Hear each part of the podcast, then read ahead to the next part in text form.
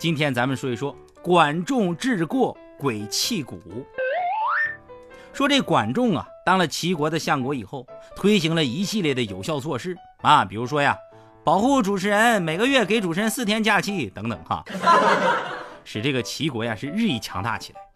这齐国的君主齐桓公被各路诸侯啊推举成盟主，齐国北边的这个山戎民族啊，却出兵攻打和齐公立盟的燕国。你说这玩意儿能干吗？小兄弟挨打了，老大得出面的。燕国君主啊，亲率两万将士出战，但是呢，在一个鬼泣谷的地方，中了山戎部落这个首领的埋伏，只有一千多人呢是跑出去了。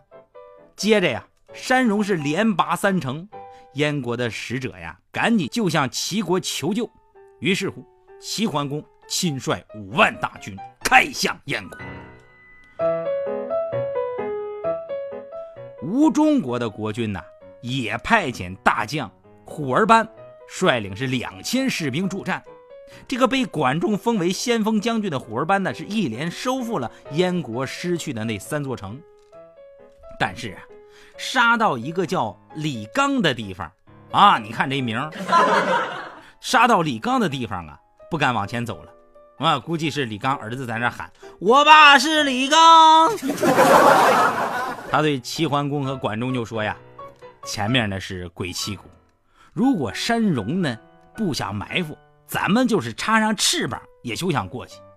不插翅膀还好，插上翅膀到那可能就让人家奥尔良考试了。给燕国两万大军啊，就是葬在这儿。这管仲一看这么厉害，哎呦我去！路上就想出了过鬼泣谷的计谋。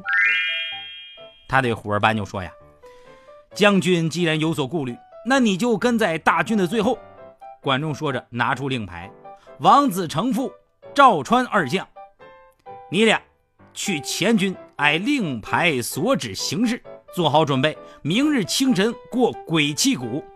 这王子成父和赵川呢，是接令牌，驾车而去。第二天呀，天刚亮。一辆辆战车向鬼泣谷就跑去了啊！只见这个马，这个嘴巴让网子给拢住了，哪出不了声好像要给马绑票似的。嗯，战车的轮子上呢绑有麻皮，发出的声音特别小。战车上站着的士兵啊是披甲卧击，显得是格外高大。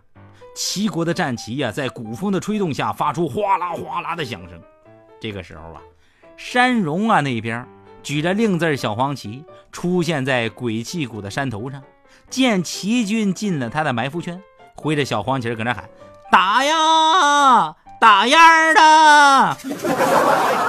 猛然间，射箭、石头、木棍子一块哗哗往下整啊，有的呢就中了齐军将士，有的呀把战车砸了个稀巴烂。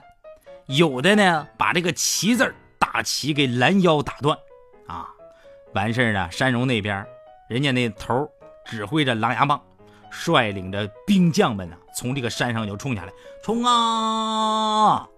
哎，这领头这个冲在第一个呀，噗噗噗噗噗，身中数箭，依然立于战车上，是岿然不动。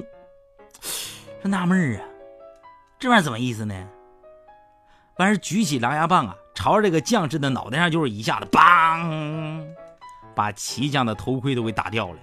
定睛一看，哎呦我妈！打掉的头盔呀，是披着衣甲的树桩啊，大树墩子。完事这个时候啊，这山荣这老大爷知道中计了，是大惊失色。此刻呀，那鼓声大作，完事那人回头一看呢，只见齐国的骁将王子成父还有赵川。率兵直扑，这山戎这边是大喊一声啊，挥着狼牙棒就上去了啊！快闪开呐！我这个狼牙棒不长眼呐！我不打你们，你们也放我一条生路吧！见远处啊，有一个身材高大的人站在战车上，观看两军作战，断定这人肯定是齐国相国管仲啊，径直朝那人就去了啊！所扑之处，骑兵是无人抵挡得住啊！顷刻之间，这山戎那边老大杀到了管仲面前。说时迟，那时快，战车后面数十枚箭是齐发，嗖嗖嗖。山荣的老大惨叫一声：“哎呀妈，真疼啊！”倒地了。手下一员大将冲进重围，负伤的这哥们抢了回去，往山荣的另一部落，哎，叫孤竹国就逃去了。就这样，管仲治过鬼泣谷，是解了燕国之围。所以说呀，朋友们，过去打仗那就真应了这么四个字：兵不厌诈。